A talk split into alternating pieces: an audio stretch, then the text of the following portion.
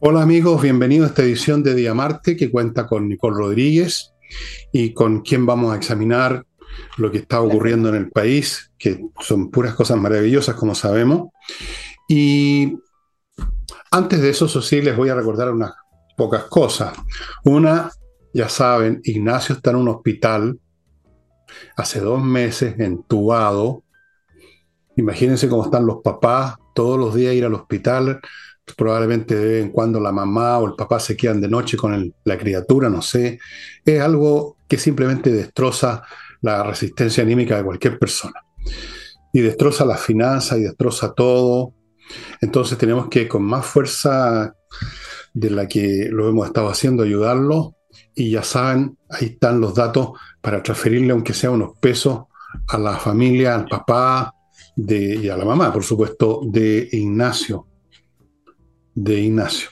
Esa es la primera cosa. Segunda, les recuerdo que este jueves hay jamón. Le tenemos, no jamón, flamenco en el jamón. Jamón también hay ahí, ¿ah? La casa del jamón, por algo se llama la casa del jamón, ustedes comprenderán. Pero lo importante es que hay ahí flamenco a las ocho y media de la noche. Ya saben, queda ahí en Tenderini a la entrada. Cruzando Agustina hay un estacionamiento subterráneo, o sea, ustedes llegan, estacionan, salen y caminan unos metros y ya están en la casa del jamón. Se instalan en su mesa, piden unos traguitos, algo para picar, para empezar a hablar, digamos. Después podrán pedir comida, vino y está el espectáculo del flamenco, que es un espectáculo visual y auditivo al mismo tiempo. Realmente muy hermoso. Hay dos estupendos bailadores o bailadoras la voz, la guitarra, está todo, está todo, está todo, amigos, así que vayan reservando ya al teléfono que aparece aquí a mi derecha. Si llaman un poco tarde, pongamos mañana, pasado y ya se acabaron las reservas de mesa, igual vayan porque hay una, una barra detrás de las mesas bien larga donde se pueden instalar también. Y lo tercero son mis libros, que aquí lo estoy viendo, se los he mostrado tantas veces. Una vez más, pues ¿cuál es el problema? Aquí está uno, aquí está el otro, aquí hay otro, acá hay otro, y vienen más, porque yo no tengo otra cosa que hacer en la vida que escribir. Y lo van a encontrar estos libros en elvillegas.cl slash tienda agrupados. Los pueden comprar de uno, pero también están agrupados en varios combos combinaciones de dos y tres libros distintos, todos a precios muy, pero muy, pero súper, demasiado diría yo, bajos, y la entrega en un día en Santiago y en dos días en provincia. Vayan comprando porque ya, no voy a decirle que el stock se está acabando, pero va para allá, va más o menos rápido. Y partimos con el programa a la hora señalada. es una hora nosotros. No es una hora para los auditores. No, nosotros.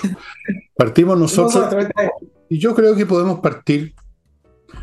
Bueno, hay muchas partidas posibles, pero vamos a partir con un grupo de parlamentarios de la UDI que le pidieron respetuosamente, así dijeron en su carta, respetuosamente al gobierno que decrete estado de sitio en la macrozona sur, porque los episodios de violencia se han incrementado y el estado de excepción no ha servido para nada más que para poner a unos pobres milicos que no tienen nada que hacer instalados en un cruce, en un peaje, donde por supuesto no aparecen estos fulanos. ¿sí? Eh, los valientes, estos combatientes valientes, atacan a gente desarmada, no atacan a militares.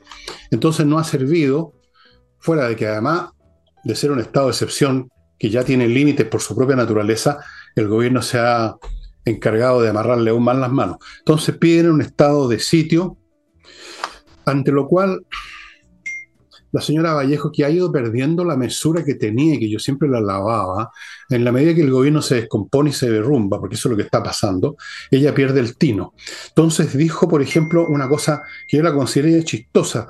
Dijo que con el estado de excepción hemos tenido muchos resultados, buenos resultados. ¿Tú puedes creer eso? ¿Tú puedes creerlo? lo puedo creer y te lo voy a poner en contexto, efectivamente, ¿por qué?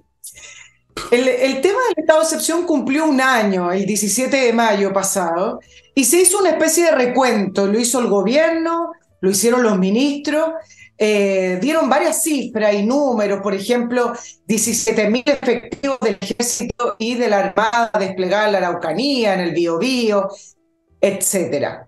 Y dieron el siguiente dato entre, entre varios, y acá voy a hacer un punto. Dijeron que la, los delitos han bajado 30% eh, desde el estado de excepción. Y acá es donde uno hace la pausa y dice, perdón, tenemos un estado de excepción que uno de los casi últimos recursos que nos permite la institucionalidad democrática para hacer un freno al alza de atentados de homicidio, porque después viene el estado sitio y después ya vienen eh, situaciones bastante más extremas. El estado sitio ya es extremo en sí mismo.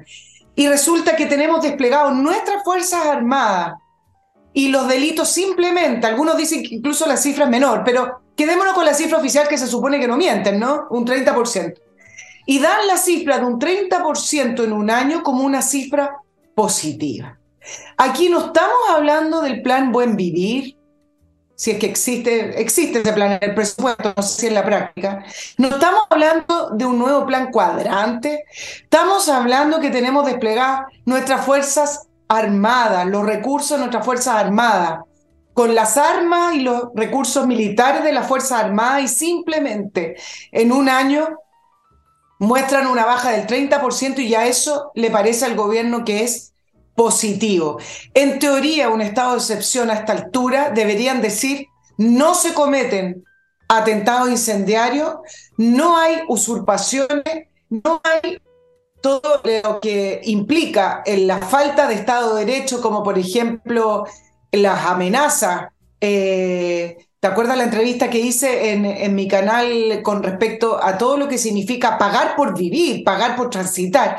Todo eso con un estado de excepción, con militares desplegados, no debería estar existiendo y deberían mostrar una cifra muy mínima. Deberían decir, bueno, llegamos a un 5%, desarticulamos a, esta, a estos grupos terroristas. Nada de eso. Entonces, decir que bajaron 30% es prácticamente decir que el estado de excepción no ha funcionado. Por eso, efectivamente, este grupo de parlamentarios UDI extreman y piden un estado sitio porque con esta cifra no está funcionando. Pero acá hay un punto. Yo entiendo que desde la UDI están haciendo un punto político, presionando por el estado de excepción, perdón, por el estado de sitio, pero el estado de sitio no es la solución. No podemos recurrir a la Fuerza Armada y solicitar el estado de sitio, que es algo bastante más extremo para los ciudadanos, como solución para un tema el gobierno y también parte del Congreso no han querido enfrentar. Estamos ante, ante una zona que está azotada por el terrorismo. Podemos hablar de bandas criminales, de bandas internacionales, de narcotraficantes que ya están ahí, pero acá estamos hablando de terrorismo y si quisieran enfrentar el terrorismo pueden hacerlo, no necesitan estado de excepción. Por eso yo creo que acá se equivoca en parte. Yo entiendo la desesperación de la gente que vive en la macro zona sur, pero eh, desde el punto de vista político yo creo que acá se equivoca, porque al final terminan perdiendo los ciudadanos con estos regímenes de excepción más que quienes cometen estos delitos terroristas. Bueno, no sé, no, sé si estoy de acuerdo contigo, porque el estado de sitio per se genera una situación política y jurídica distinta en el sentido que las Fuerzas Armadas tienen, más que de estar ahí parados, tienen la capacidad para actuar con el jefe militar que tengan ahí. Podría suscitarse una situación distinta. Pero fíjate que no fue todo lo que dijo la señora Vallejo, ¿no? Porque resulta que tampoco fue todo lo que dijeron los parlamentarios UDE. Dijeron, insinuaron que si no se les da pelota, no votarían favorablemente en la próxima renovación, que creo que es la número 24 del estado de excepción. Entonces a esto, la señora Vallejo dijo que una frase que la hemos escuchado antes, que este gobierno no puede actuar bajo amenazas, como si decir que uno no va a votar por tal o cual disposición es una amenaza. Pero fuera de eso, la señora Vallejo se le olvida que este gobierno ha actuado todo el tiempo bajo amenaza. Actúa bajo la amenaza de la CAM. No se atreven a hacer cosas por la amenaza de la CAM. Actúan con las amenazas del Partido Comunista que de, una manera directa o indirecta amenaza retirar su apoyo ideológico, voto o lo que sea, si, si, se, si se desvían un punto del programa de gobierno. Han actuado incluso bajo las amenazas de los familiares, los llamados indultados, porque entiendo yo que había una presión de que se iban a revelar ciertas cosas sobre la conducta del presidente de la República y otros si no eran indultados estas personas de acuerdo a las promesas electorales. Entonces, han vivido bajo amenazas y actuando bajo amenazas. Se me estaban olvidando las amenazas de funcionarios de las Naciones Unidas que imponen muy a menudo, eh, bueno, el tema de la inmigración, por ejemplo, en, buena parte. Así que, ¿cómo que no puede actuar bajo amenazas si no ha hecho otra cosa que actuar bajo amenazas? Además, no votar favorablemente una disposición del gobierno no es ninguna amenaza, es un derecho de los parlamentarios votar lo que les parezca conveniente. Pero yo creo que aquí se revela eh, la situación difícil del gobierno cuando una persona tan sangre de horchata, tan formal, tan maquinal como es Vallejo, empieza a soltar este tipo de cosas. No es solo la única, ¿eh? la otra vez trató de desfachatado a la gente de la ISAPRE está perdiendo el control y eso señala muchas cosas. Mira, eh, por eso se pedía desde el Partido Comunista que quieren cuidar la figura de Vallejo, que la cambiaran de eh, ministerio y que no siguiera a cargo de las vocerías. ¿Por qué? Comentamos, creo que hace algunos programas atrás, Fernando, el tema de Camila Vallejo, el cómo se manejaba correctamente cuando era parte del movimiento estudiantil. Y al lado de toda esa euforia, de esa gritería, ella siempre ponía esa voz calma, esa voz de mesura y como el movimiento estudiantil se trataba de oponerse finalmente a lo que había, siempre es perfectible lo que hay. Y con toda esa retórica y esos eslogan de no al lucro, fin a la discriminación, ¿quién no iba a estar a favor de eso, no? Fin a la discriminación, bienvenida a la inclusión, eh, fin a, todo lo malo. Yo estoy a favor de muchas cosas. Eso después, a la gente no, no, creo en la... Sí, yo me refiero Sí, me refiero al punto, al punto político que hicieron en un inicio cuando salió esta nueva generación que era la nueva estrella de la política nacional. Bueno, y Camila Vallejo no se equivocaba nunca, pero porque era un relato que ella manejaba, era un relato que sabía contestar, e, es un relato armado, y además porque ella tiene condiciones naturales desde el punto de vista de la templanza, eh, de, la, de, la, calma, con ese tono siempre eh, muy tranquilo, al lado de todo esto que eran estas revoluciones estudiantiles. Pero ya en el gobierno, con un gobierno, porque tampoco se pueden hacer milagros, con un gobierno que está desorientado, con un gobierno atascado, con un gobierno que por un lado dice algo y hace otra cosa completamente distinto, que no tiene prácticamente agenda, entonces se empiezan a notar las la falencias y se empiezan a notar que las vocerías tampoco pueden inventar ni hacer milagros con respecto a los gobiernos, que lo comunicacional tiene un límite, pueden contratar las agencias que quieran, pero lo comunicacional siempre se supedita finalmente a cuando hay objetivos claros y cuando hay eh, estrategia y lineamientos claros. Y en el caso de Vallejo ya está respondiendo, se ha equivocado ya varias veces, y por eso el Partido Comunista internamente pedía que la cambiaran si, eh, si hubiera un eh, futuro cambio de gabinete para cuidar la figura, porque le van quedando menos figuras jóvenes con labios rojos y anteojos con marco rojo para poder levantar como candidata presidencial. Ahora, alcanzo a decirte algo del estado del sitio, ¿sí? Para redondear el tema. Claro, efectivamente tú tienes razón, Fernando, el tema de la amenaza. La, la, eh, este gobierno, y eh, basándome en lo que responde Camila Vallejo con respecto a la amenaza, con, siempre ha considerado que el Congreso es una amenaza para ellos. El Congreso donde no tienen mayoría, donde tienen que negociar, donde se sienten incómodos porque tienen que eh, moderarse, sentarse a una mesa y tratar de llevar adelante un programa que no quieren cambiar. Entonces, para ellos el Congreso efectivamente es una amenaza. Acuérdate que en el proyecto constitucional incluso querían barrer con el Senado porque es incómodo, es una amenaza.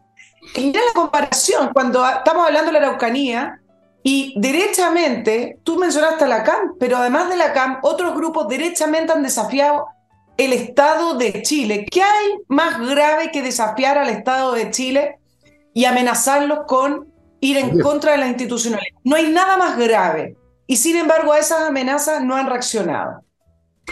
Exactamente. Eh, para los totalitarios lo que es amenaza es la democracia. El debate, la discusión, el diálogo, que ellos se llenan la boca con eso, pero son unos mentirosos y unos hipócritas, porque efectivamente tras cartón de inmediatamente revelan que les molestan todas esas cosas, porque ellos quisieran, en un mundo ideal, ellos serían autócratas, como era el Partido Comunista, en, como es el Partido Comunista en China, por ejemplo, eso es para ellos el régimen ideal. Cualquier cosa que se aparte de eso es una amenaza. Oye, em, otra cosa, más otra perla de doña, de doña Camila Vallejo, que está perdiendo el control, se está resquebrajando. A propósito de, del tema de ISAPRE que tú vas a tratar. La Comisión de Constitución aprobó un, proyecto que presentaron, lo aprobó 3 a 2, por supuesto, la gente del oficialismo estaba en contra, un proyecto que cambia completamente el tema de la ISAPRE, les permite sobrevivir. Los detalles ustedes, señoras y señores, los pueden ver en la, en la prensa, donde aparece qué es lo que se propone. Yo voy a sintetizar. Entonces uno, eh, la señora Vallejo habló del perdonazo que esto sería un perdonazo. Y ahí, ahí no solamente hay una falencia temperamental, eh, Nicole, sino que una falencia que es bastante más grave de lógica y de sentido común, porque es que no se trata de castigar o no castigar a alguien, como si se tratara de una persona. Entre paréntesis, ellos han hecho perdonazos con delincuentes, con los indultos. No se trata de perdonar o no perdonar, no es un tema de esa clase, es un tema de si, si un sistema que involucra a 3 millones de personas subsiste o no. No tiene nada que ver con perdón o castigo. Este no es la novela Crimen y Castigo, señora Vallejo. Por Dios, que falte criterio. Esto es una cuestión de qué es lo que el país necesita, qué es lo que necesitan 3 millones de chilenos y en el fondo el problema es aún más complejo que eso. Sin embargo, habló de perdonazo sabiendo que es una palabra que tiene una connotación muy negativa, bueno, cuando la usa la oposición, cuando la usan ellos no hay ningún problema. Ahí te da otra muestra de que aquí no solo hay un descontrol emocional, sino que el poco sentido común que pudieran tener, que nunca tuvieron en realidad, se les ha derrumbado. O sea, yo puse el ejemplo el programa pasado del, del tema de los bancos en el gobierno militar. Eso tampoco fue un perdonazo, o sea, pueden verlo como perdonazo los que quieran, pero lo que se trataba era salvar el sistema financiero que involucraba a todo el país. Perdonazo o no, lo que importaba era salvar la estructura financiera. Y aquí lo mismo, perdonazo o no, lo que está en juego es el sistema de salud, porque ya es eso, más allá que una, un seguro, es un sistema de salud privado salvarlo para 3 millones de personas que no quieren hacer cola. Fíjate, mira qué gente más rara. No quiere hacer cola por meses frente, frente a un hospital público. Lo que pasa es que ¿Qué, está pasando con el gobierno y, la respuesta de, de, Camila Vallejo con respecto al perdonazo? Que fue lo mismo que le dijeron a la ministra Aguilera cuando intentó presentar un plan que no tiene nada que ver con la ley que presentaron ahora, que le dijeron perdonazos, no. ¿Por qué? Porque sí existe esa noción de que las ISAPRES tenían muy mala imagen. Y efectivamente, las personas, los afiliados de la ISAPRE, esos 3 millones y tantas personas, podrían sentirse afines a la idea de no, nada con la ISAPRE, pero están equivocados en un punto central. Y creo que eso lo reflejó también la encuesta de panel ciudadano de la UDD, donde el 66% de las personas responden lo que creo que acoge incluso más a la mayoría de, los afiliados, donde cuando dicen que las ISAPRES deben permanecer, pero con mejor supervisión. Eso es todo. nadie que esté afiliado a las ISAPRES quieren que desaparezca, incluso quienes están en FONASA en, en la modalidad de libre elección. Si uno le hiciera una encuesta, generalmente no se le pregunta a la gente de FONASA con respecto a la ISAPRE, pero los sistemas están interconectados. Y quienes han optado por la modalidad libre elección, yo les aseguro que van a responder mayoritariamente que prefieren que las ISAPRES continúen, pero con mayor supervisión, porque efectivamente nadie quiere que las ISAPRES sigan funcionando como funcionaron en los 90, donde ellos eran juez y parte, donde ellos podían subir los planes y nadie decía nada, donde al final de cuentas tenían una impunidad absoluta producto de que la clase política quiso mirar para el lado porque recibían financiamiento, digámosle directamente. Entonces, el gobierno pretende acogerse a esa noción de mala imagen de la ISAPRE creyendo que la gente va a querer que se les castigue, que paguen y con eso quizás que desaparezcan y me parece que el gobierno está 100% equivocado, así como la gente no quiere refundación. Lo que la gente quiere es que las cosas funcionen bien, justamente con la supervisión adecuada. Por ejemplo, también en esta misma encuesta, 53 personas dijeron que FONASA no es una alternativa. Por lo tanto, una cosa es criticar a la ISAP en su funcionamiento, pero otra cosa muy distinta es que las personas quieran que desaparezca y otra cosa también más distinta aún porque va más en la, en la práctica que se han acostumbrado los chilenos a tener la libertad de elegir. Es decir, si uno le pregunta a las personas, incluso de FONASA, en otras encuestas, le han preguntado con respecto a la libertad de elegir, los chilenos mayoritariamente ya se acostumbraron y se inclinan por la libertad de elegir. Ahora, ¿qué pasó con el Congreso? Miremoslo desde el punto de vista político, Fernando. Hay una frase, entiendo que es de Aristóteles, que dice que la naturaleza aborrece el vacío. y lo que está haciendo el Congreso es de Aristóteles, sí, pero después creo que se. No estoy seguro. Manera. ¿De quién es? Pero no importa. digamos que es de Perico Los Palotes, un famoso eh, pensador X. Da lo mismo. Sí, yo entiendo que, se, la, se, derivó, pero eso da para tu programa de sábado, quizás. Pero el punto no es, el punto es que lo que está haciendo el Congreso finalmente es tomar el vacío de gobernabilidad que está dejando el gobierno. ¿Por qué? Porque la famosa ley corta, que a todo esto yo no sé por qué se puso tan de moda el tema de la ley corta, ¿ah? la ley corta para la violencia en los estadios, la ley corta de ISAPRE, es bastante largo además su discusión, yo no entiendo esto de la ley corta, ¿no? yo nunca lo entendí.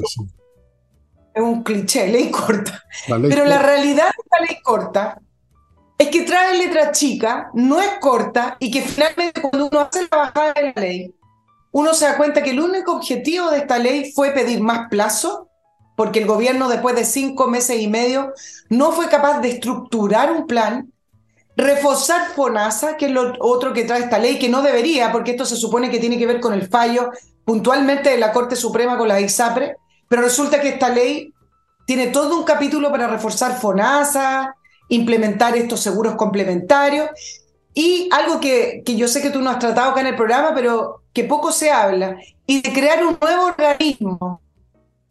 Se viene el Consejo de Expertos Externos ad hoc para evaluar las propuestas de las ISAPRES que tienen que presentar en un plazo de seis meses para pagar. Es decir, no solo la superintendencia, sino que además esta ley corta crearía todo este consejo para poder evaluar la propuesta que tienen la ISAPRE para presentar ese plan de pago de 1.400 millones de dólares. Entonces, acá hay un cinismo tremendo. No solo del gobierno que efectivamente nadie le cree que no quiere hacer caer a la ISAPRE, sino que además hay un cinismo con la ley que presentaron con respecto a que no es una ley que presenta un diseño, es una ley que pide más plazo, que es muy distinto.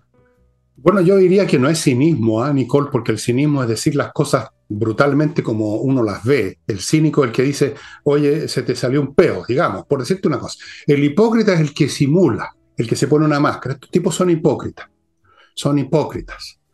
Y tampoco pienso que no fueron capaces de crear un plan. No querían, si no quieren, están felices de que la Corte Suprema les haga el trabajo sucio. No quieren.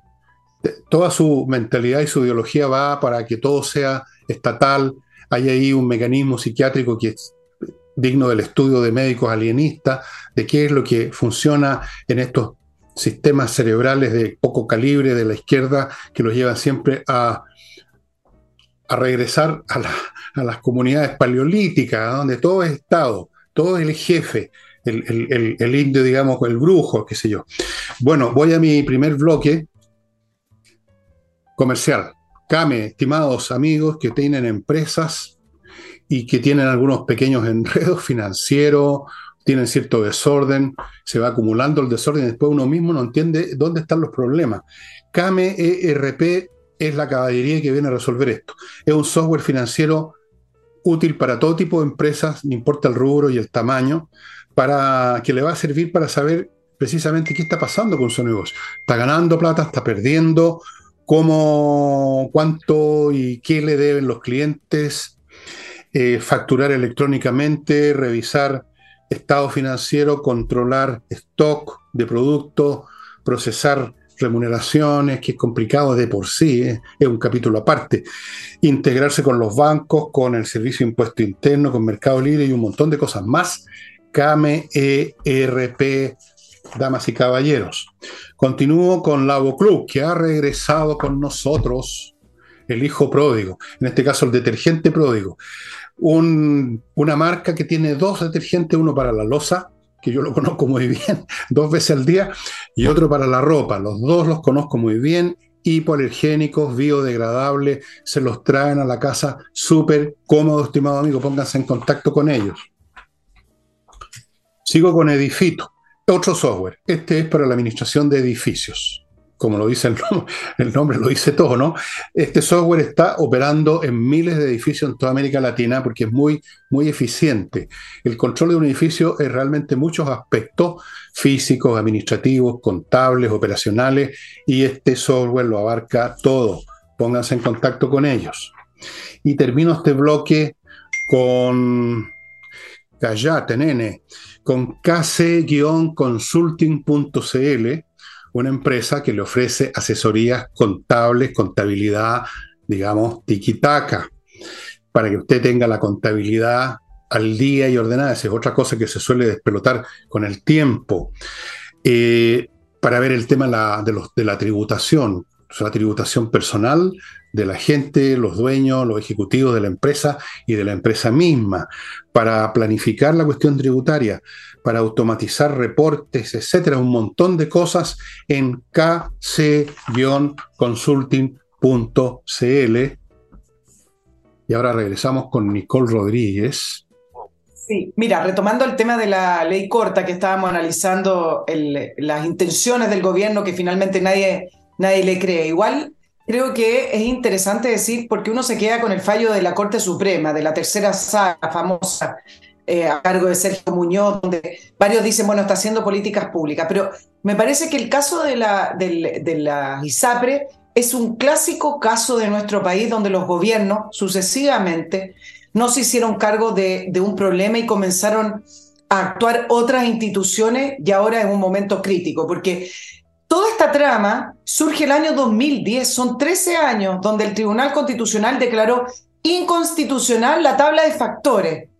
Y de ahí se generó toda una incertidumbre que lleva 13 años y ningún gobierno. Quiso legislar, primero por, me imagino, eh, comodidad, eh, por tener quizás intereses, y hoy finalmente estamos con un problema prácticamente ideológico, pero la crisis que se arrastra por 13 años me parece que es impresentable en, eh, en un país donde se vino presionando desde el año 2010 para que se regularan a la ISAPRE o se ordenara este tema, porque los afiliados en masa comenzaron a aumentar el ir a la justicia para poder frenar las alzas y se hicieron algunos arreglos, pero esto merecía una reforma y merecía una buena discusión en el Congreso eh, que no se hizo. Y aquí estamos ante un gobierno que no quiere presentar realmente sus cartas, que en su propio programa tiene el fin de la ISAPRE y que cree que se puede desatender.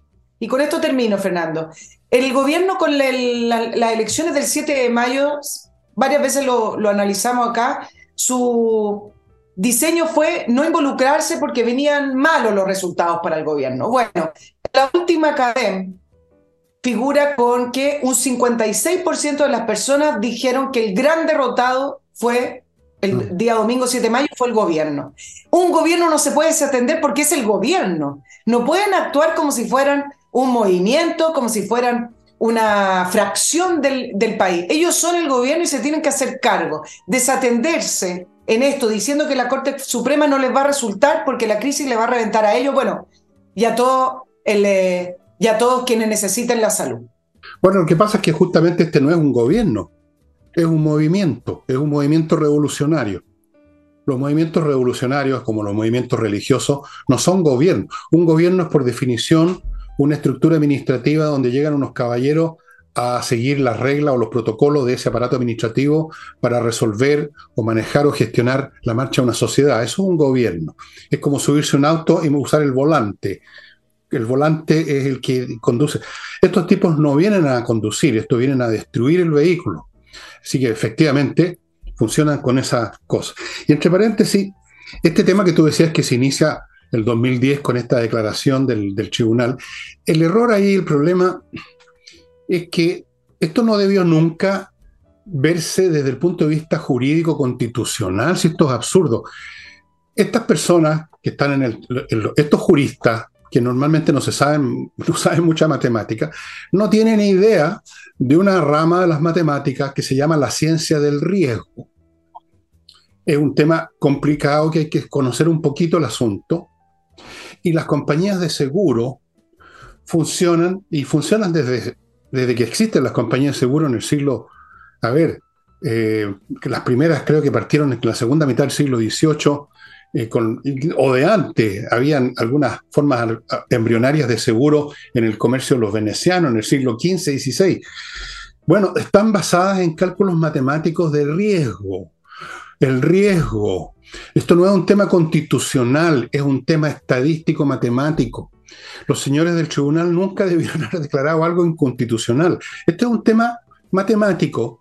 Y si a alguien, por supuesto, a los usuarios les parece siempre al que paga siempre le parece que está pagando de más. Si les parecía malo el sistema, tenían que salirse, ya existía FONASA, o habían otros planes, o se podían cambiar de ISAPRE. Pero no, tenía que venir un tribunal con unos caballeros que no saben nada de esta ciencia del riesgo y establecen que es inconstitucional y empiezan a generar una serie de situaciones que ahora las aprovecha para su beneficio el gobierno que desea destruir las ISAPRE y va a hacer todo lo posible para destruirla, a veces apoyándose en el Tribunal Supremo, en la Corte, a veces apoyándose en el sentir de la gente que dices tú, que siempre están reclamando, la misma gente, entre paréntesis, que se inventa, muchos de ellos, eh, licencias médicas falsas. ¿Quién, ¿Quién, es más abusador en el sistema de salud, los usuarios o la ISAPRE? Me gustaría saber. Porque aquí todos, digamos, le meten la mano al bolsillo a otro, aparentemente. Yo creo que las ISAPRES no le metieron la mano al bolsillo a nadie porque todo el mundo sabía lo que estaba firmando en un contrato. Todo el mundo, y por algo todo el mundo quiere que se sigan funcionando las ISAPRES. Mira qué curioso. Cuando llega el momento los que hubo, la gente no dice, ya, revienten a estos ladrones, estos bandidos. No, tuviste la cifra, quieren mantenerlo porque de una forma o de otra, al día mismo en que están con un problema de salud los atienden, fíjate tú. ¿O no? Sí. No tienen que hacer cosas. Lo que pasa es que Claro, lo que pasa es que cuando estamos hablando de salud, las personas si tienen que endeudarse van a hacerlo porque se trata de la salud, ¿no es cierto? Y nadie quiere ir a FONASA a, hacer, a aumentar las listas de espera. Pero yo quiero hacer un punto, Fernando, y quizá en esto tenemos diferencias de opinión. Efectivamente, las ISAPRES funcionan como un seguro y los seguros tienen tabla de riesgo, así como cuando usted toma un seguro de un automóvil y etcétera. Y eso es así. Pero en el caso de las ISAPRES, acá hay una diferencia. Uno, la ISAPRE están en una industria que está regulada, no funcionan puramente como un seguro de salud. Es una industria regulada con normas establecidas independiente a cómo funciona el mercado. Y son normas establecidas por el gobierno que, que supervisa la superintendencia. Y dentro de esas normas estaban, por ejemplo, la tabla de factores o los aumentos donde muchas veces, porque además acuérdense que estos planes subían anualmente, muchas veces el alza de los planes no tenía nada que ver con el alza de los costos. Estamos hablando antes de que empezara esta ola, esta ola de apelar a la justicia, ya que el mundo político y los gobiernos no dieron respuesta. Y no solamente estaba regulada, sino que se les permitió, por ejemplo, durante más de siete años, creo que diez, no, no me acuerdo exacto cuándo cambió, quedarse con los excesos, con los excedentes. ¿Qué significa? Que cuando usted pagaba de más, porque se producían diferencias por la UEF, porque de su contrato del 7%, además usted pagaba a través de un depósito o a través de su tarjeta de crédito y se producían diferencias a favor del ISAPRE. Esas platas no las devolvían. Ellos decían que no estaban obligados porque no había una ley. Entonces hubo que hacer una ley para que las devolvieran. Bueno, estoy dando un ejemplo, pero producto de que una industria regulada específicamente como seguridad social, es que no funciona plenamente como simplemente comprar un seguro de salud de lo cual usted puede comprar en cualquier parte. Bueno, pero como tú mismo dices, este era un tema regulado, o sea, estaba conforme a reglas legales, no era un tema constitucional. Y por lo tanto, si pasaron las cosas que tú dices, y yo te creo que pasaron, entonces el culpable aquí son los gobiernos que no hicieron nada para poner, darle fuerza a la ley, pues. Así es. Está todo, por eso que está todo al revés. Las empresas pueden ser a, veces abusivas, pueden eh, forzar el la interpretación a su favor, como lo hacen los individuos en sus relaciones con todo el mundo por lo demás. Aquí no se vengan a hacer los ángeles. Bueno, pero no habían reglas, dices tú, Bueno, ¿por qué no regularon, pues? Esto no es un tema constitucional, era un tema legal, peor, era un tema administrativo, era un tema de voluntad. Tú dices que había, plata que corría y por lo tanto la voluntad se desvaneció. Entonces, si, si los tribunales o los grandes personajes que se suben al que suben a la, a las alturas aquí de la ética, a juzgar cómo funciona la. Bueno, que juzguen a los que, a los políticos que miraron por otro lado y son los hueones. Perdónenme la expresión tan folclórica, pero ese es el punto. El punto, o sea, la culpa no radica en la. Acuérdense esa vieja frase: el chancho, la culpa no la tiene el chancho, sino el que le da frecho, ¿no? Eso es. Estoy totalmente de acuerdo. y termino, Nicole. Termino. Cualquiera que hayan sido los abusos, de una actividad, por definición se pueden regular si el Estado tiene la voluntad de hacerlo. Y hay que ver además el bien más grande. La cuestión funcionaba y mucha gente, millones de personas se atendieron durante años y resolvieron sus temas de salud, sí o no. Porque eso tiene que haber estadística. ¿Cuántas personas fueron operadas a tiempo? ¿Cuántas personas fueron atendidas por un médico a tiempo en el día mismo en que tenían un problema? Todos sabemos que en el día mismo uno va al hospital de la ISAPRE de uno y lo atienden. Entonces, Ok, regulen, vean que no hayan abusos, pongan límites, pero eso no tiene que ver con el sistema claramente, pues. Claramente que no, y la gente, aunque no sepa nada de la ciencia del riesgo ni ninguna cuestión, lo saben por su experiencia y por eso no quieren que se acaben las ISAPRES. Esto no es un tema de defender un negocio, se trata de defender el derecho que tiene la gente a atender su salud de inmediato, no el próximo año. Por eso te decía que me parece que es un tema político. Pues, Efectivamente, pasó la política porque la política no dio respuesta y se fueron a los tribunales. Y para, para varios analistas, la Corte Suprema en su tercera sala se extralimitó y fue mucho más allá. No, debió meterse en esto. Si no, además no saben esos caballeros. Esos caballeros. El, punto es, político y acá donde se equivoca el gobierno, porque leyendo lo que tú describes con respecto a que efectivamente la gente puede tener esta noción, eh, eh, esta idea negativa de las ISAPRE, muy distinto es que la gente diga quiero que mi 7% se vaya al, a FONASA y atenderme según los, los lineamientos del gobierno y un ente estatal. Ahí es donde el gobierno tiene una brecha tan amplia, tan amplia políticamente en las respuestas de las personas que se equivoquen y se va a seguir equivocando. No sé, ya no sé. Oye, yo quiero insistir en este punto, Nicole, con, todo, con todo respeto. Eh, no se equivocan, si saben perfectamente lo que quieren. Lo que pasa es que su querer es erróneo, pero no es una equivocación. Están equivocados en el sentido que persiguen fines absurdos, como se ha revelado en la historia de todo país que sigue esta fórmula. Pero que ellos la quieren seguir, en eso no se equivocan no se equivocan en absoluto. Ellos quieren derribar la ISAPRE como quieren derribar la, la AFP, como quieren derribar a las Fuerzas Armadas, entre paréntesis, no sé si supiste de ese mail que le llegó a miles de funcionarios.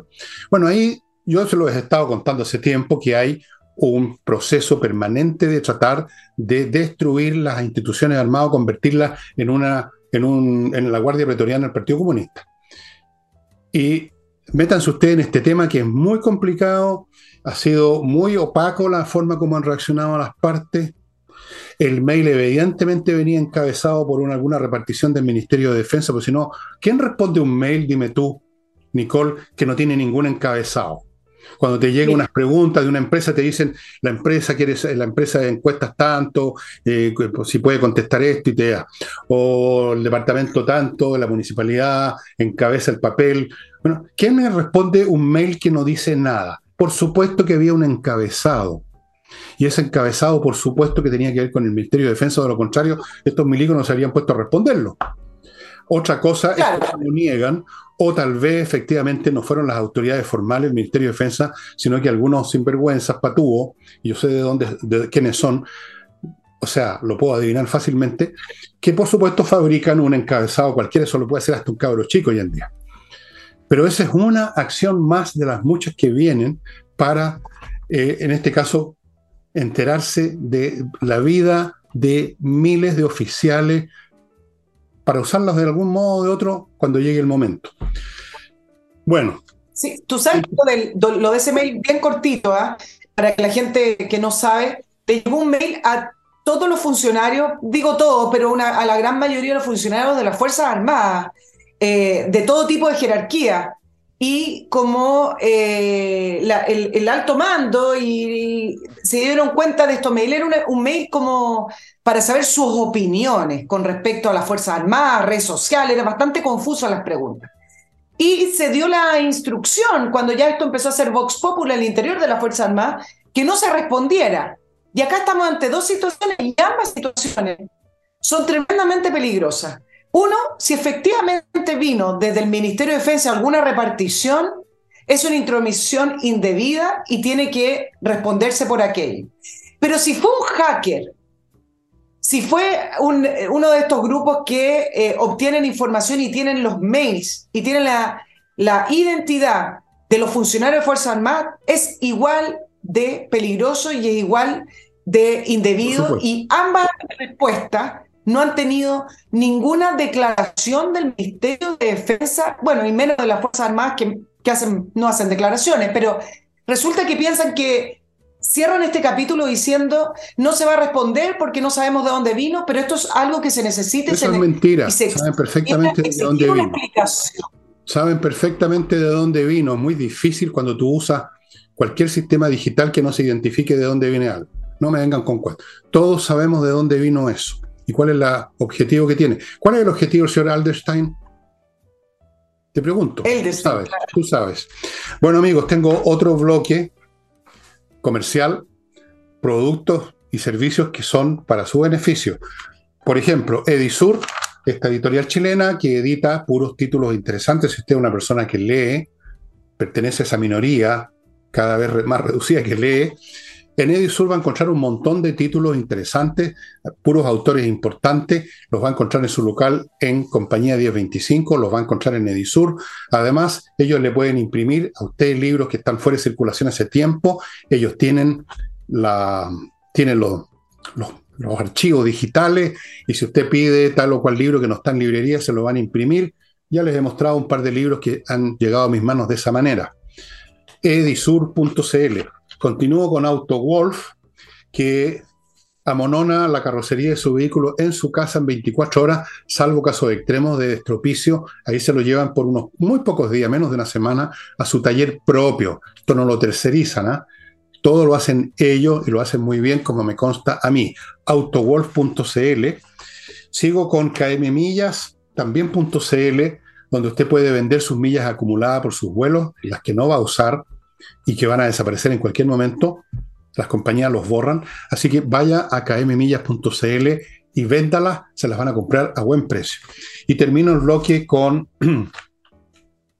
inviertanusa.cl que le ofrece un tremendo portafolio de opciones para invertir en bienes inmobiliarios en Estados Unidos y que además de eso le abre cuenta en bancos norteamericanos, le consigue crédito, le tramita viceresidencia o lo ayuda y, o, o, y, lo ayuda a resolver problemas que rara vez ocurren en Estados Unidos. Estas cosas, si llegan a ocurrir, van a estar con usted.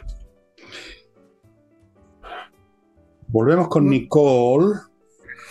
Dejemos de lado este de las Fuerzas Armadas, que yo voy a estar averiguando un poco más, eh, en la medida de lo posible. Eh, pero esta no es la primera, o sea, desde luego no es ni siquiera la segunda iniciativa que se están tomando para ir eh, carcomiendo la autonomía que han tenido toda la vida las Fuerzas Armadas y que para la izquierda es una, no una piedra, una roca en el zapato. Continuamos. Oye, hablemos, sí, hablemos de la interpelación que va a suceder este martes para la ministra Toá. Eh, voy a comenzar dentro de esa interpelación eh, lo más importante es este paquete, este fast track legislativo que prometieron el 14 de abril. ¿Te acuerdas cuando la seguridad era una prioridad? Y bueno, pasado ese tiempo, solamente dos leyes han sido aprobadas y 11 proyectos están por ingresar y hay algunos que simplemente todavía ni siquiera están diseñados. Pero hay uno en especial que refleja nuevamente lo que ha ocurrido con respecto a la ley corta de ISAPRE, y es que el eh, Parlamento está tomando la función del gobierno y anticipándose a, ciertos proyectos de ley por esta inoperancia, inactividad, eh, lentitud del gobierno o falta de, decisión del gobierno para poder enfrentarlo. Una de ellas es la ley de usurpaciones que está haciendo en este minuto, mientras grabamos, Fernando, discutía en eh, la Cámara de Diputados. Esta ley comenzó por una moción del senador Cast, de Felipe Cast, con otros senadores en el Senado y ya fue aprobada en el Senado. ¿Cuál es el punto acá? Que a pesar de que el gobierno dice que la seguridad es su prioridad, sí, vamos, vamos con la seguridad, ya en el Senado intentó que le aprobaran cuatro indicaciones que fueron rechazadas. ¿Qué es lo que dijo el gobierno? Bueno, si la ley de usurpaciones se aprueba tal cual como está, o vamos a ir al Tribunal Constitucional, ¿te acuerdas que el Tribunal Constitucional era un, era un eh, organismo prohibitivo? O el gobierno puede vetarlo. ¿Cuál es el problema para el gobierno con la ley de usurpaciones? Tiene varias aristas, voy a mencionar solo algunas. Primero que esta ley de usurpaciones cambia el delito de flagrancia. Hoy se consideran, en la actual ley que es muy débil, 12 horas desde ocurrido el delito o falta para, para poder catalogarlo como flagrancia, lo que tiene una, una, evolución mucho más rápida y distinta. En este proyecto, no importa el tiempo, la, la flagrancia se considera permanente. Si usted puso una banderita, de su pueblo originario o de su grupo o de su banda criminal o movilizó un montón de personas para que se tomaran, igual pase el tiempo, va a, ser, va a ser considerado flagrancia.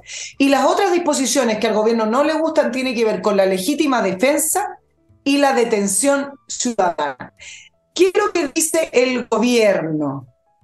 Que esto va a llevar a la autotutela, algo que el gobierno también ha sido muy, muy contradictorio, ya les voy a recordar por qué, y que va potencialmente a producir enfrentamientos entre civiles y que existen otros mecanismos más eficientes. ¿Cuáles? Pero el punto con las usurpaciones, claro, ¿cuáles? No los dice, pero el punto con las usurpaciones es que estamos en, el tema de las usurpaciones muy similar al tema de la inmigración. Estamos en un punto que es muy, muy difícil retroceder y hacerlo de una manera como pretende el gobierno, con el diálogo, con algunos policías entrando. Miren, por ejemplo, los temas de los terrenos fiscales.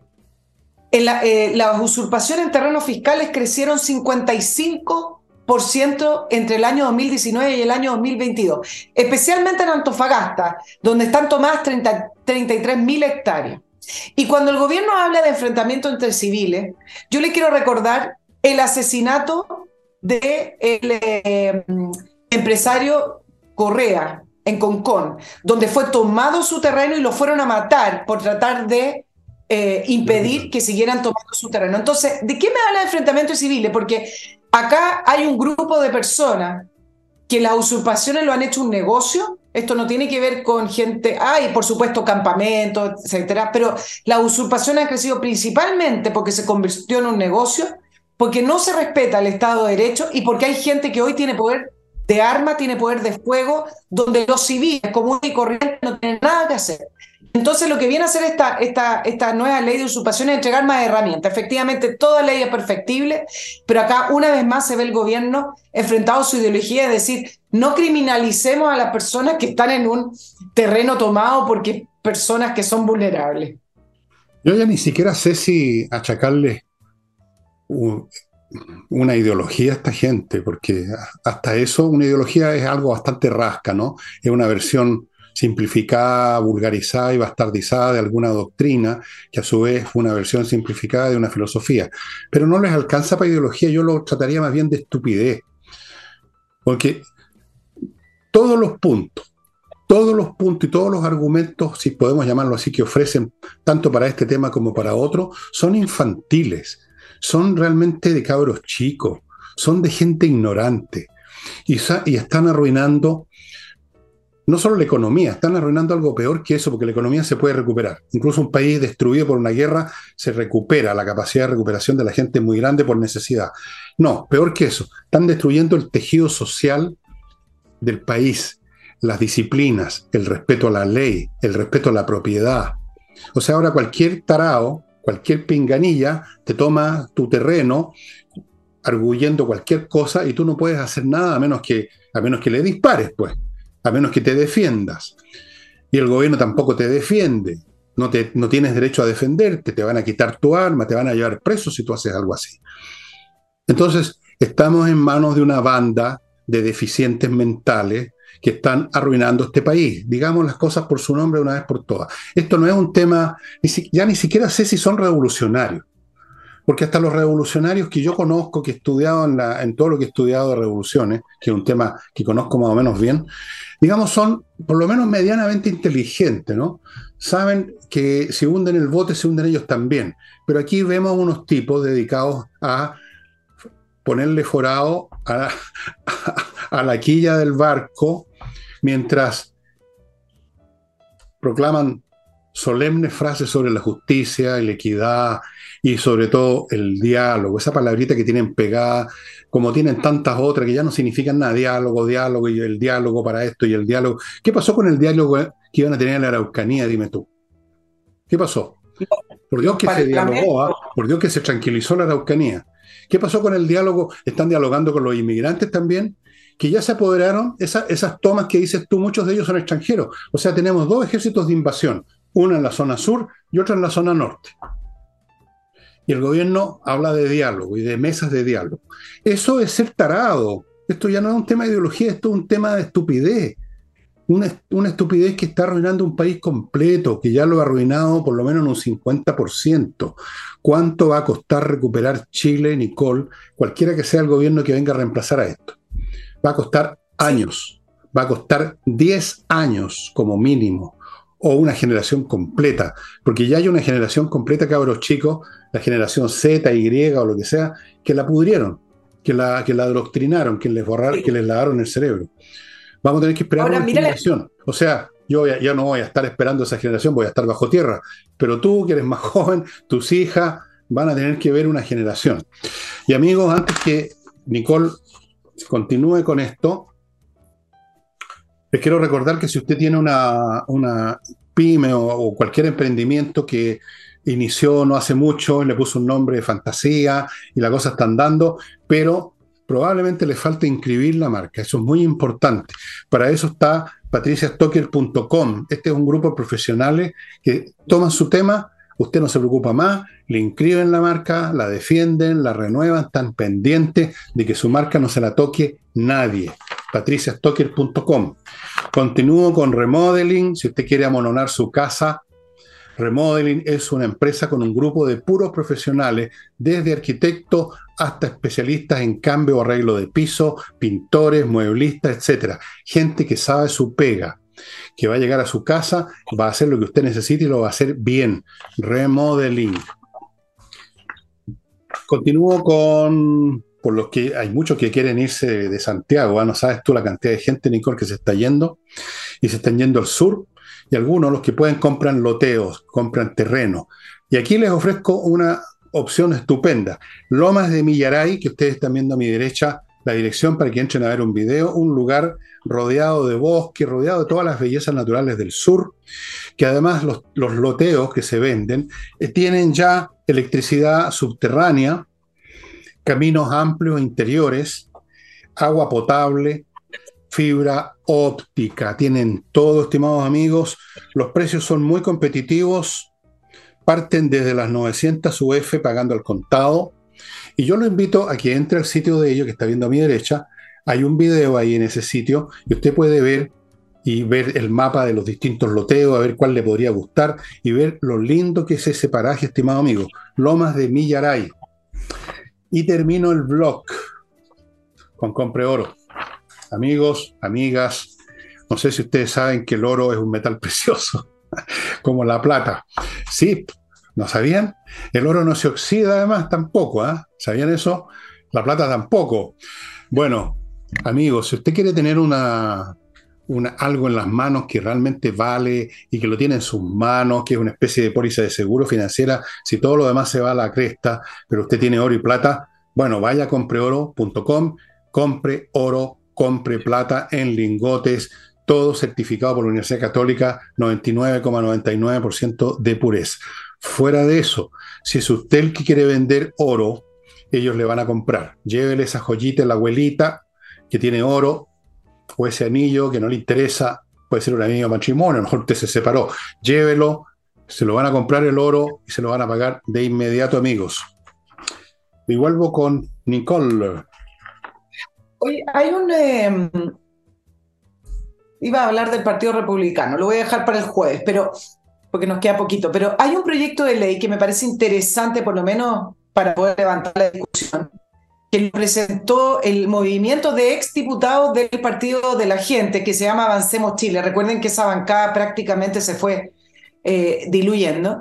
Y ese proyecto de ley busca evitar que se produzca un tercer proceso constituyente en caso de que gane el rechazo. eso no puede ser. Lo que dice la propuesta es que eh, la, no se podrá presentar una moción ni eh, parlamentaria, ni un mensaje presidencial, ni un proyecto de ley que tenga como idea matriz un nuevo procedimiento para elaborar una nueva constitución por al menos ocho años y siempre con un plebiscito de entrada. Bueno, yo acá quiero hacer dos o tres puntitos. Efectivamente, yo no sé si este es un proyecto de ley correcto, si son ocho años o no, pero uno de los problemas que tuvo el proceso anterior es que estaban tan convencidos con el 80% que votó a favor del cambio constitucional, estaban tan convencidos por esta eh, especie de mayoría eh, gigantesca que se reproducía en los medios de comunicación y estas ganas de cambiar la constitución, que nunca se estableció qué pasaba si ganaba el rechazo en eh, el 4 de septiembre del año pasado. De hecho, la clase política, el, mismo gobierno quedó un poco en frío diciendo, bueno, nunca hablamos de esto. Y yo creo que efectivamente esto es un tema que hay que hablarlo, no porque se desee que fracase nuevamente el, el proceso, eso hay que ver cómo sale el texto, sino que porque efectivamente para la clase política que vive de estos, procesos de medirse de las elecciones y además vive sus propias conveniencias, creo que es un tema que hay que hablarlo, por lo menos discutirlo. No basta con que, como hoy salieron algunos diputados, por ejemplo, en el caso de Renovación Nacional, el diputado Longton dijo, se estableció que es el último. No, me parece que esto debe quedar por escrito y porque además no sabemos cómo vienen las campañas. Por ejemplo, en Chile Vamos siempre dijeron nosotros fue un compromiso de campaña eh, para el plebiscito del año pasado que dijimos que íbamos a continuar el proceso. Ok, ¿cómo vendrán las campañas ahora en diciembre? Entonces, el, tema es que el, tema constituyente es un voto político, es sumamente político y estratégico. Hoy la izquierda está llamando a rechazar porque se proyecta que si rechaza el, el nuevo proceso constituyente en diciembre, es sinónimo de que es eh, una, una, derrota para José Antonio Caz y es una derrota para el Partido Republicano. Entonces, quieren demostrar, como ellos lo han analizado, que si se rechaza la constitución en diciembre, el Partido Republicano no, no entrega gobernabilidad, fracasaron, no supieron establecer puentes ni acuerdos, etc. Entonces, también hay un grupo importante que desea que esto fracase.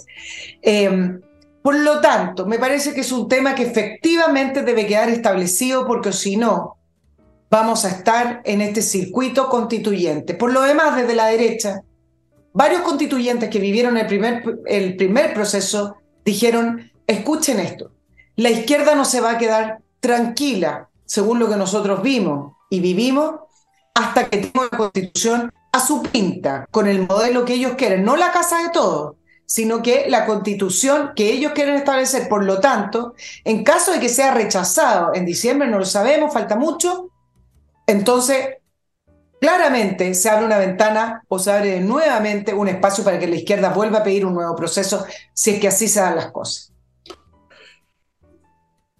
Bueno, aquí hemos dicho millones de veces que la izquierda quiere lo que quiere y no va a cambiar nunca. Ellos tienen un credo y, y punto. Es un credo absolutamente dañino, tóxico, pero es así. Sin embargo, no me parece que se pueda establecer que tal o cual cosa no se puede discutir de nuevo en el Congreso es contradictorio con la naturaleza de un Congreso donde todo se puede discutir y proponer. Otra cosa es cuál es el resultado de la votación, otra cosa es la calidad de lo que se propone, pero para eso está el Congreso, nos guste o no. Si la gente no quiere que se sigan proponiendo estas cosas, si es que alguien se atreve por tercera vez, bueno, cambien. Hay, otro mecanismo que se llaman elecciones, cambien a esta manga de tarao y pongan a otros en el Congreso. Simplemente no se puede establecer a priori que tal cosa no se va a poder discutir en el Congreso, no me parece lógico. Por mucho que a mí me disguste, yo me hubiera quedado con la primera la constitución que tenemos en primer lugar, si eso no, yo no hago ningún misterio en eso. Pero hay que ser un poquito lógico. Si los gallos quieren discutir y el país se lo permite 100 veces, será así, pum. Entonces después podemos reprocharle al público que eligió unos tarados, podemos reprocharle a los tarados que son tarados, podemos decir que estamos perdiendo el tiempo, pero eso así funcionan las democracias, así funciona la república, uno no puede establecer a priori lo que es o no es posible discutir en el Congreso, eso no tiene sentido, ni uno. Así es que, en todo caso, no creo, o sea, puede ser que si rechazan la constitución por el motivo que sea, los de izquierda, los de derecha o quien sea, vaya a haber un tercer proceso. Ahí creo yo, ahí yo creo que no, no, va, no va a funcionar, porque ya este segundo tuvo mucha gente en contra. Una tercera vez ya sería simplemente porque la gente los vaya, digamos, a tirar por la ventana. Me, me parece que es poco práctico, poco posible. Pero si es posible, lamentablemente es posible. Exacto. Yo creo que están apostando a que no va a haber agua, ya no había agua en la piscina, están apostando a que ya sería impresentable, que porque el primero fue un acuerdo del gobierno de Sebastián Piñera con los líderes de los partidos políticos. Y bueno, ahí fue a firmar Gabriel Boric, que fue el único del Frente Amplio. Y este fue un acuerdo del Congreso. Entonces fue un acuerdo entre los partidos políticos. Por lo tanto, ya no queda más eh, no queda mucho más rangos de acción, pero siempre es posible, porque para inventar un camino la clase política es ingeniosa, para inventar soluciones no mucho, pero para inventar caminos que les convengan en el caso de que se rechazara, me parece que van a poder inventarlo porque siempre hay, siempre hay un relato, siempre hay una nueva elección que financiar con toda nuestra plata, siempre hay. Sí, claro, pero por último el público el que tiene la última palabra y lo ha demostrado ahora. Si los partidos que han estado en estos jueguitos, mira cómo han ido cayendo. Cayó la democracia cristiana, cayó el PPD, cayó el Partido de la Gente.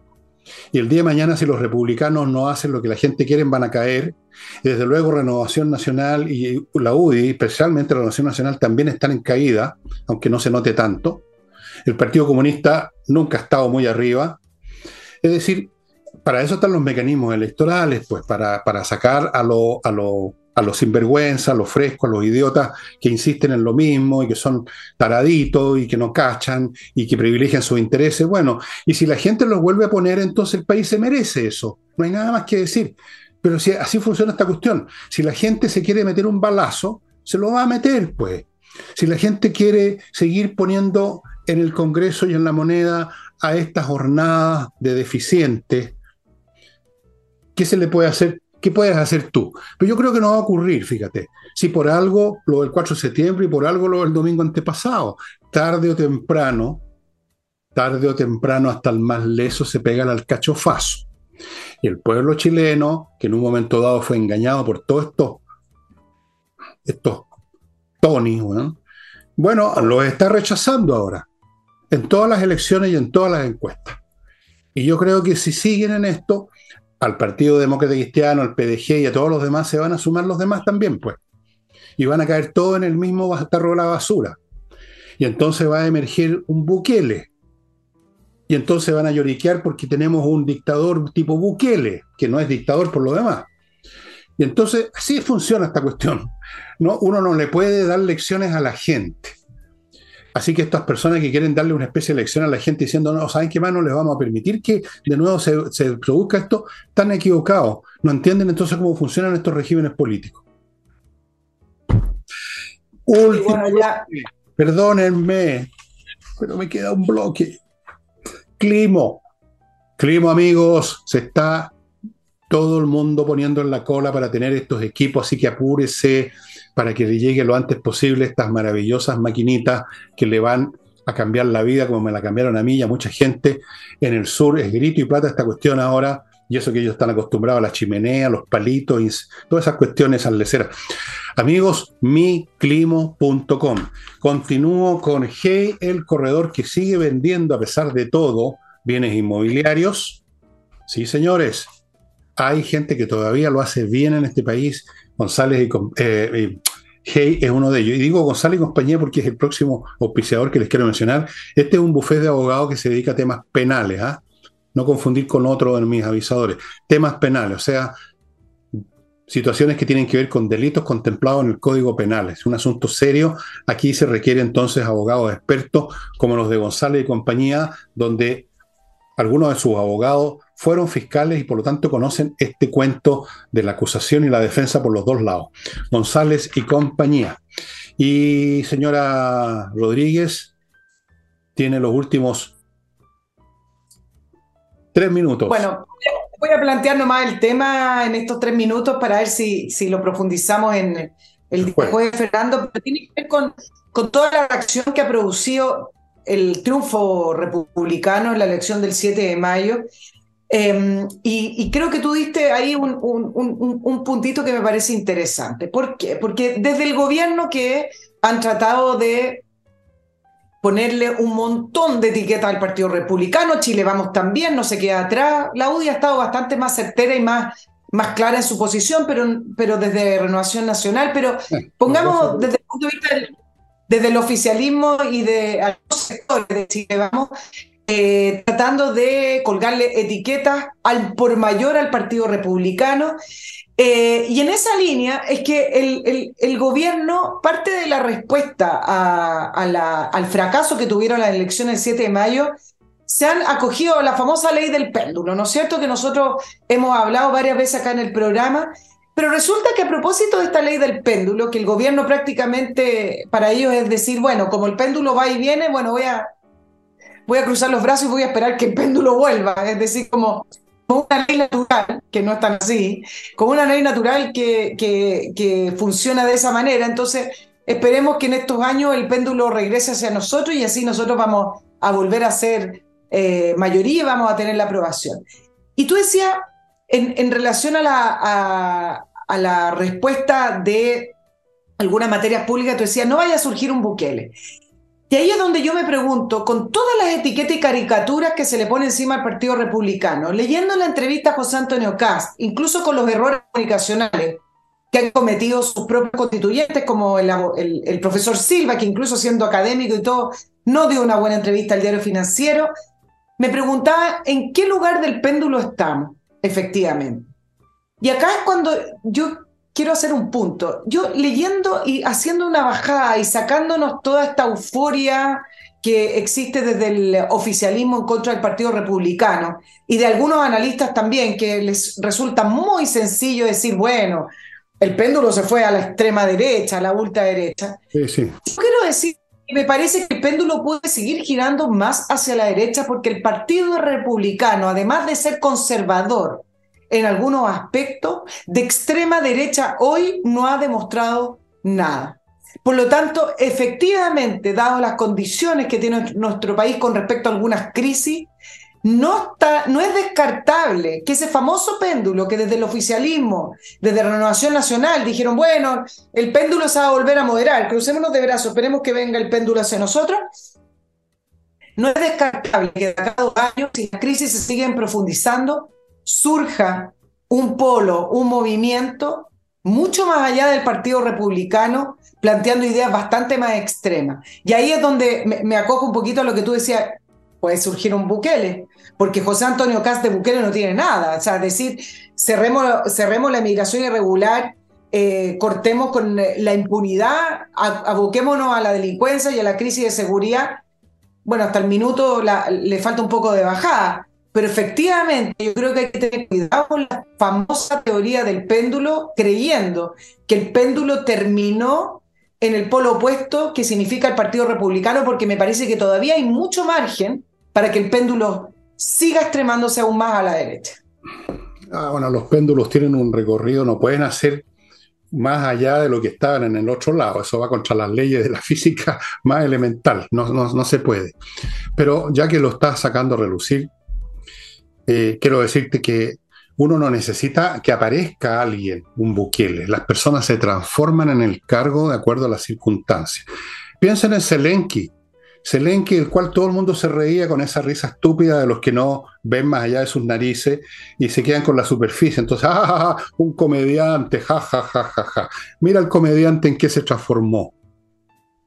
Tremendo gallo, tremendo guerrero, político importante ahora en Europa, en la OTAN.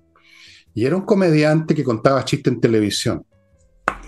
Todos los políticos, cuando uno examina la trayectoria política importante, por supuesto, no, no me estoy refiriendo aquí a, a, o gente como, como esa, si uno lo examina, de acuerdo a las circunstancias, si justamente tienen talentos y se adecúan a circunstancias nuevas que exigen otras acciones, se convierten en otra cosa, al punto que yo te podría decir, Bukele no era Bukele antes de ser Bukele ahora.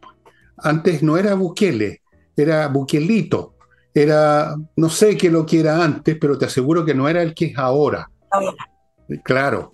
Entonces, ahora yo no estoy diciendo que cada se va a convertir en, en, un Bukele ni nada. Estoy diciendo nomás que las sociedades, que más, más que el péndulo que se mueva más o menos, cambia el tipo de péndulo, cambia el reloj.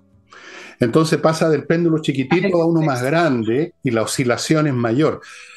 Son las circunstancias las que van determinando y esas circunstancias son enfrentadas por personas de mayor o menor inteligencia, de mayor o menor valor personal, que aquí falta mucho en Chile, y ahí se dan las cosas. Evidentemente que si el país entra en una crisis mayor porque la izquierda pretende ahora seguir el camino de la violencia otra vez, evidentemente que las cosas se van a extremar para el otro lado también y con toda razón. Y con toda razón. Porque aquí nadie se va a rendir ante los energúmenos. Eso que lo tengan claro las izquierdas.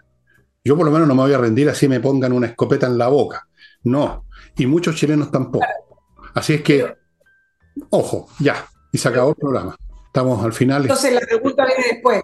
La voy a dejar, te dejo la pregunta, pero no la responda, la respondemos. ¿Cómo es que un gobierno, hablemos no del gobierno, sino que a lo mejor de su base política, de partidos políticos de izquierda, del oficialismo y, y prácticamente el 100% del gobierno, validaron la violencia?